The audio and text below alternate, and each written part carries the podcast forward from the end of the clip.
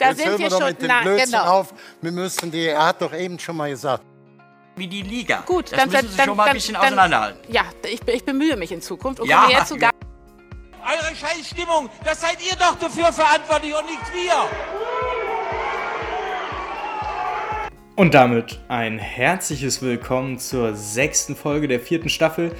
Und ja, richtig gehört, die vierte Staffel neigt sich damit dann auch dem Ende zu. Und deswegen soll es heute auch um das Big Picture gehen. Was sollte man mitnehmen aus den Inhalten, über die wir uns in den letzten vergangenen Wochen Gedanken gemacht haben? Ihr zugehört, ich gequatscht und vorher auch ein bisschen nachgedacht.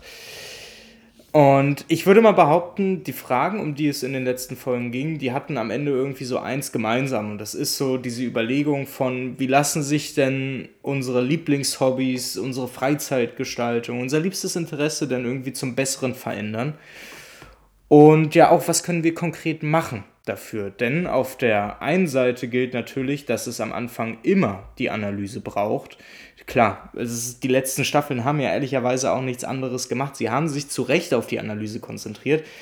Und ich glaube, da gibt es auch noch sehr viel zu verstehen und zu hinterfragen. Ich glaube, dass die Frage nach der Rolle der Verbände eben erst ein Anfang ist. Die Rolle von nichtmännlichen Personen im Sport war jetzt basically die Vor Fortführung.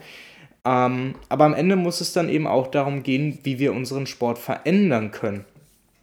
Klar, wir müssen ihn verstehen, aber aus dieser Erkenntnis muss ja auch etwas Praktisches kommen, so etwas von, okay, dann gehen wir es halt an, dann kämpfen wir um unseren Fußball und dann kämpfen wir für einen anderen Sport insgesamt. Und aus diesem Grund geht es heute darum, eben die Analyse und die Praxis aus der vierten Staffel zusammenzuführen.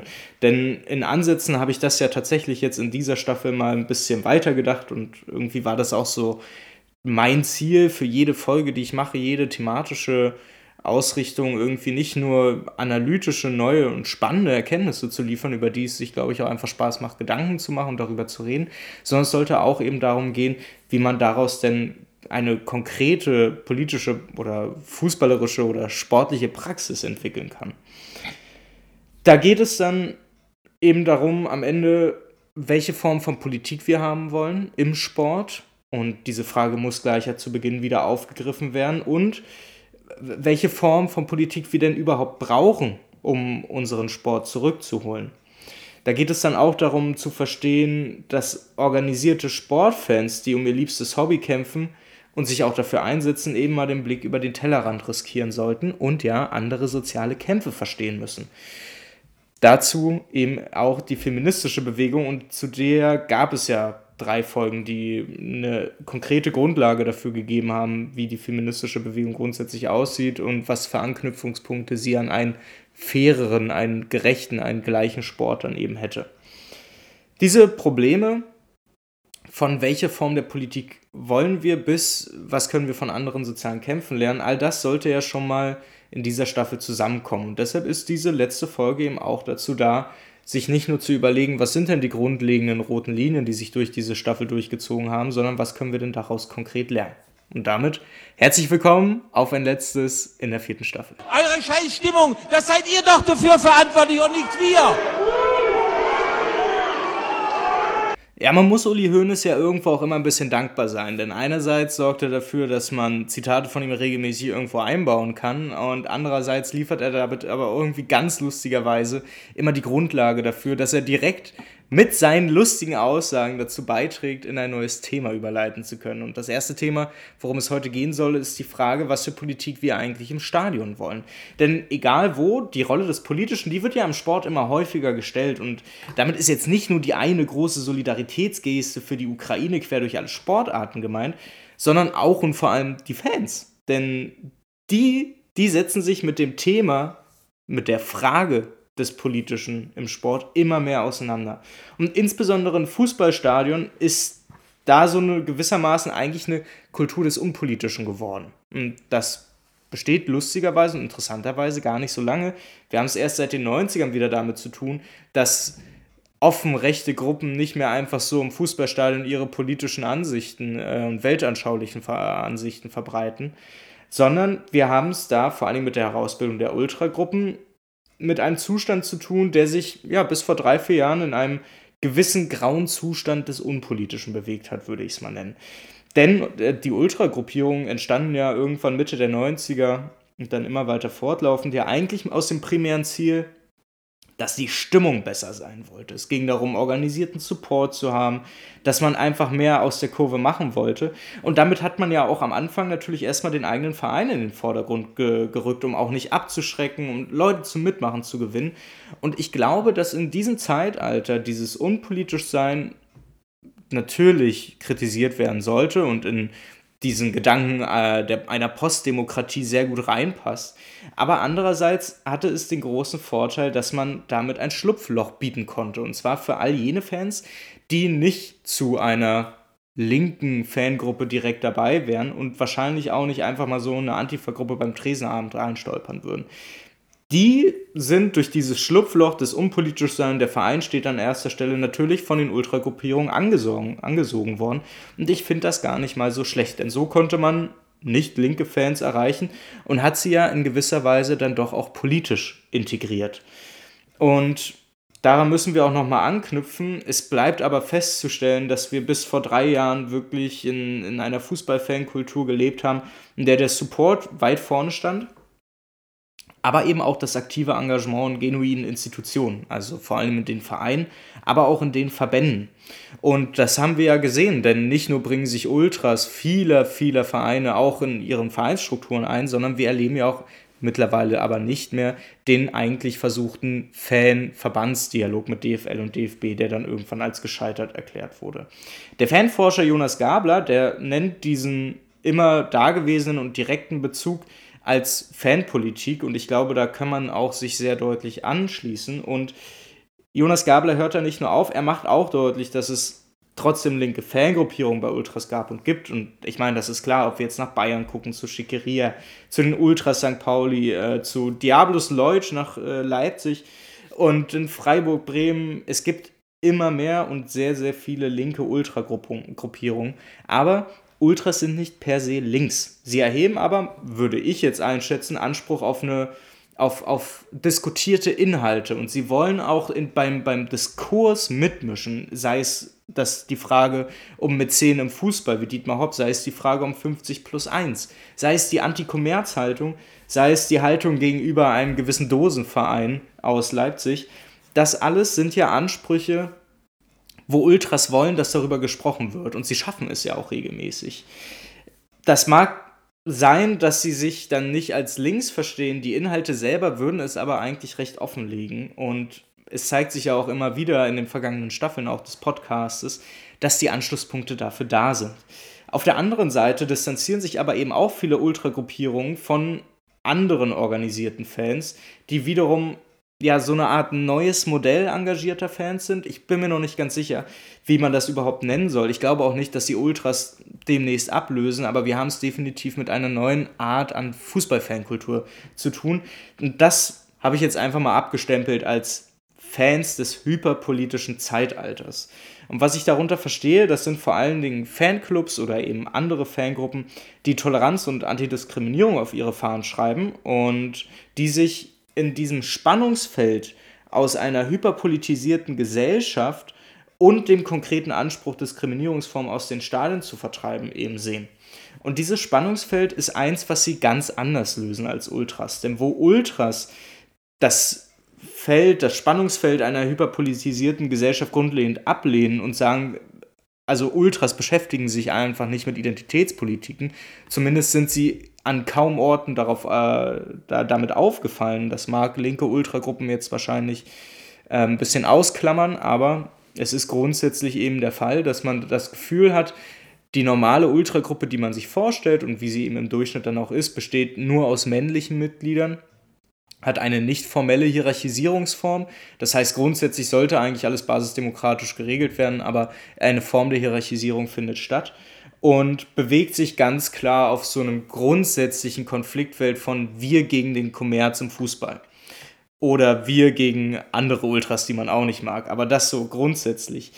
Die Fans des hyperpolitisierten Zeitalters, die nehmen diese Spannung der Identitätspolitik schon wahr. Und das sieht man auch. Es, ähm, es wird generell darauf aufmerksam gemacht, dass das Beispiel Sprache bietet sich halt nun mal an. Das äh, dass Sprache eben angepasst werden muss, unter anderem. Und es geht natürlich um das große Schlagwort Diversität, das aber eben nicht mit strukturellen Antworten in irgendeiner Art und Weise gefüllt ist, sondern ja immer mehr zu einem Thema verkappt, wo alles auf die Ebene der Moral verschoben wird und alles moralisch gemacht wird. So, wenn man es selber nicht macht, dann ist man auch kein guter Mensch. Und das ist beim Thema der Diversität natürlich eine völlige Katastrophe, denn auch da reden wir darüber, dass wir es hier eben mit Spaltungsformen zu tun haben. Das ist nichts, was einfach nur irgendwie da ist und wenn wir alle unser Verhalten ändern, dann ist das weg. So funktioniert der Laden nicht, sondern unser, unsere gesamten Strukturen beruhen auf Ungleichheiten und die gilt es dann eben auch wahrzunehmen. Und die Frage, die sich dann hier am Ende eben stellt, ist, welche Form dieser Politiken wollen wir denn dann im Stadion haben? Wollen wir nur die Fanpolitik, die uns im Stadion direkt betrifft? Oder wollen wir die gesamte Gesellschaft mit einbeziehen und geraten dadurch in ein Spannungsfeld, in dem es eventuell deutlich schwerer fällt, gesellschaftliche Mehrheiten zu finden?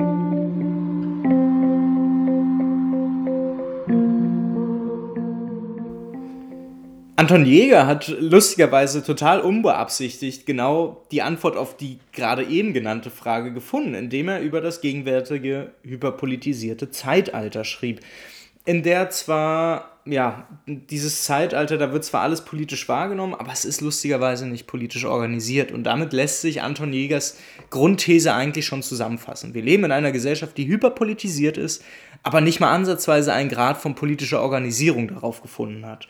Das heißt, anstelle aus politischen Konflikten das zu machen, was sie immer sind im Namen, nämlich strukturelle gesellschaftliche Probleme, sorgt das hyperpolitisierte Zeitalter dafür, dass die politische Organisierung gar nicht stattfindet, sondern alles immer auf einer Ebene des Moralischen bleibt und immer das Individuum derjenige ist der am Ende das Problem dafür ist. Und wir sehen diese Ansätze überall, wenn es darum geht, dass wir über Fridays for Future reden. Dann geht es auf einmal darum, ob die Kinder dann bei Mc's irgendwie gekauft haben, ob sie sich mit den SUVs ihrer Eltern auf die Demo haben fahren lassen, wie viele Flüge wir benutzen. Aber darum geht es nicht. Und das ist genau das Problem, was wir hier immer wieder wahrnehmen. Anton Jäger rückt diese Debatte, die am Ende eine Debatte um Identitätspolitik ist, in einen zwiegespaltenen Fokus. Und ich finde das wichtig, dass das hier nochmal auch betont wird, weil es nicht einfach nur darum geht zu sagen, Identitätspolitik ist Kacke und ich schwinge mich hier Sarah Wagenknecht mäßig auf und sage, geil, Sarah Wagenknecht, das ist super, die Links-Rechts-Achse, um den deutschen Staat wieder ordentlich zu machen. Das ist natürlich völliger Quatsch. Und auch einfach zu behaupten, wir lassen Gendern nicht mehr zu. Was, was für ein Müll. Denn es geht ja grundsätzlich um sinnvolle Ansprüche an gesellschaftlichen Wandel. Und dass wir auf eine nicht diskriminierende Sprache achten, das finde ich in der Begründung absolut ehren, nicht nur ehrenhaft, sondern notwendig. Denn Sprache ist nun mal ein super wichtiges Instrument, um die Welt um uns herum zu verstehen und sie für uns fassbar zu machen. Und wenn wir es mit einer diskriminierenden Sprache zu tun haben, dann ist eben auch unser Denken diskriminierend. Auf der anderen Seite ist es aber eben auch ein großer Fehler der Identitätspolitik, dass sie dann den Einzelnen dafür verantwortlich machen, was eigentlich Fehler des Systems ist. Das heißt, wir leben in einem nach wie vor rassistischen System, auch wenn wir Black Lives Matter hatten, auch wenn jetzt immer mehr Leute darauf achten, dass sie eben verstehen, was weiße und nicht weiße Personen sind und all das, klar, aber das rassistische System ist damit nicht abgeschafft, denn lustigerweise muss dieses rassistische System ja erhalten werden, weil es der Kapitalismus braucht. Und in, es gibt eine ganz tolle Theorieströmung, die nennt sich Black Marxism, also schwarzer Marxismus, in der grundsätzlich die Definition gilt, dass Kapitalismus als ein Spaltungswerkzeug verstanden werden muss. Am Ende bedeutet das in der Konsequenz, dass Rassismus ohne System Change eben nicht möglich ist. Also wir kriegen den Rassismus nicht überwindet, wenn wir nicht das ganze System an sich in den Fokus dafür nehmen. Und ich glaube, dass viele Ultragruppen und auch unorganisierte Fußballfans, die könnten sich in Fanarbeit die gesamtgesellschaftliche Tendenzen in das Fernsehen mit einbeziehen wie gerade genannt, eben bestimmt zurechtfinden, wenn nicht immer dieser moralisch erhobene Zeigefinger wie eine Bedrohung wirkt. Ich glaube, dass sich dadurch tatsächlich eine Mehrheitsbildung verhindert für einen anderen Fußball, für einen anderen Sport. Und ehrlicherweise ist das furchtbar schade. Und wir müssen uns überlegen, wie wir viele Fans erreichen und ansprechen und uns gemeinsam organisieren können. Und ich meine, dazu ist es halt nun mal unumgänglich, dass sich breiter angelegte Fanarbeit oder wir nennen es Fanpolitikarbeit dann eben mit den Unzulänglichkeiten des kapitalistischen Fußballs, aber auch mit den Unzulänglichkeiten des kapitalistischen Systems an und für sich auseinandersetzen muss. Und darauf und dazu müssen eben wirksame Antworten gefunden werden. Nein, doch. Und damit wir den Sport verändern können, da müssen wir nicht nur seine Rahmenbedingungen verstehen, wie ich das schon am Anfang der Folge gesagt habe, dass es auch am Ende immer wieder um Analyse geht. Wir können auch von anderen Leuten lernen. Und dieser Spruch von über den Tellerrand blicken, der nervt, mag ich zugeben. Aber am Ende stimmt es halt, wenn wir uns auf, wenn wir uns so andere Bewegungen angucken, die auch gegen Ungleichheit kämpfen, dann fällt auf, dass es auf abstrakter Ebene eigentlich grundsätzlich egal ist, ob es um Geschlechtergleichheit oder um Fußball für alle geht, denn man kämpft ja von unten gegen ein System, das von diesen Ungleichheiten lebt und sie auch noch organisiert.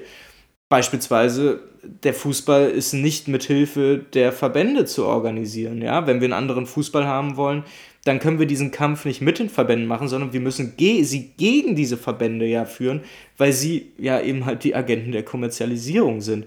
Und wenn dieser Grundgedanke von, dass man von unten gegen Strukturen kämpfen muss, um etwas anderes, etwas Besseres irgendwie schaffen zu können, dann lässt sich der Blick ja eben auch auf andere Kämpfe ausweiten, um voneinander zu lernen und sich zu solidarisieren, oder?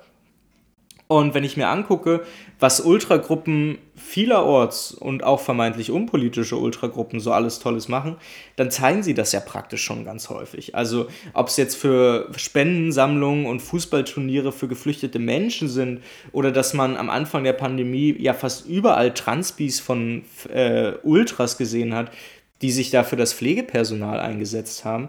Diese, diese Solidarisierung über diesen Fußballfangrenzen hinaus, die findet ja statt. Und ich glaube auch, dass sich schon Bestehendes einfach nur noch verschärfen lassen muss, indem wir eben sagen, dass wir von anderen Bewegungen, wie der feministischen Bewegung, am Ende eben auch lernen wollen.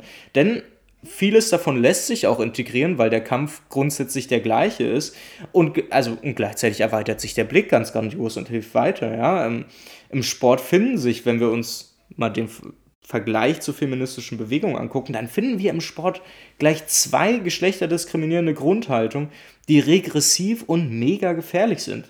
So, zum einen, ihr erinnert euch an die dritte Folge, die Aufrechterhaltung der Trennung von Mann und Frau wo wir doch eigentlich auch alle wissen, dass so eine binäre Geschlechterordnung halt nicht der biologischen Faktenlage entspricht und zum anderen halt auch soziale Geschlechter eben überhaupt nicht mitgedacht werden, was Quatsch ist.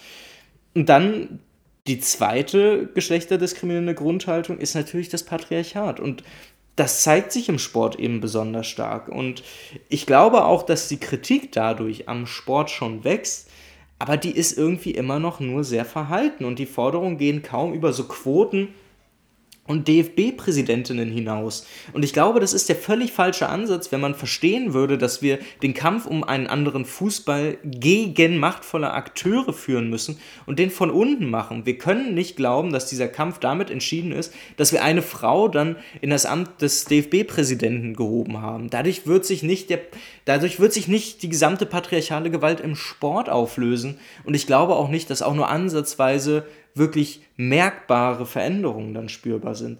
Dieser ganze liberale Feminismus ist grundsätzlich ein 1%-Feminismus. Der will nichts an dem ganzen Spiel ändern, der will einfach nur ein bisschen Diversität reinbringen. Das heißt, in den Machtpositionen sollen da nicht nur weiße alte Männer sitzen, sondern auch ein paar weiblich oder halt andere Personen, die dann nicht weiß und cis-Männer sind. Das Problem ist aber eben, dass es echte Gleichheit eben nicht zum kapitalistischen Nulltarif gibt.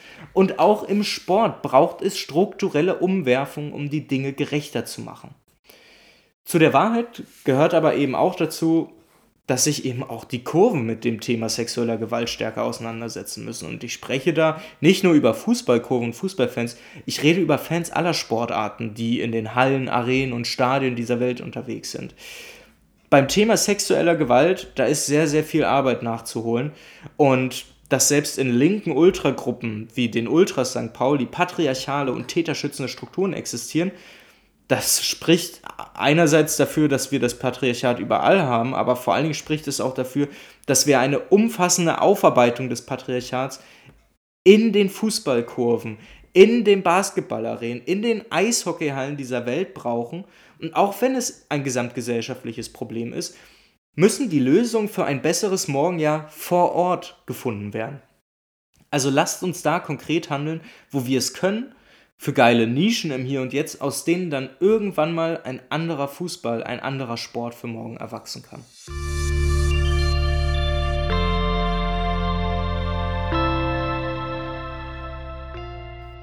Ja, und damit soll es das auch mit solch pathetischen Worten gewesen sein für die vierte Staffel. Aber keine Sorge, Ihr seid ja in den nächsten Wochen und Monaten trotzdem gut versorgt und müsst euch keine Sorge machen. Dieser Podcast läuft nämlich weiter und wird jetzt nicht mehr für ein paar Monate stillstehen, auch wenn die nächste Staffel irgendwann erst im Sommer kommt. Das kann ich aber eben in den anderen Podcast-Folgen dann auch wunderbar aktuell dann ankündigen, wenn es dann soweit ist.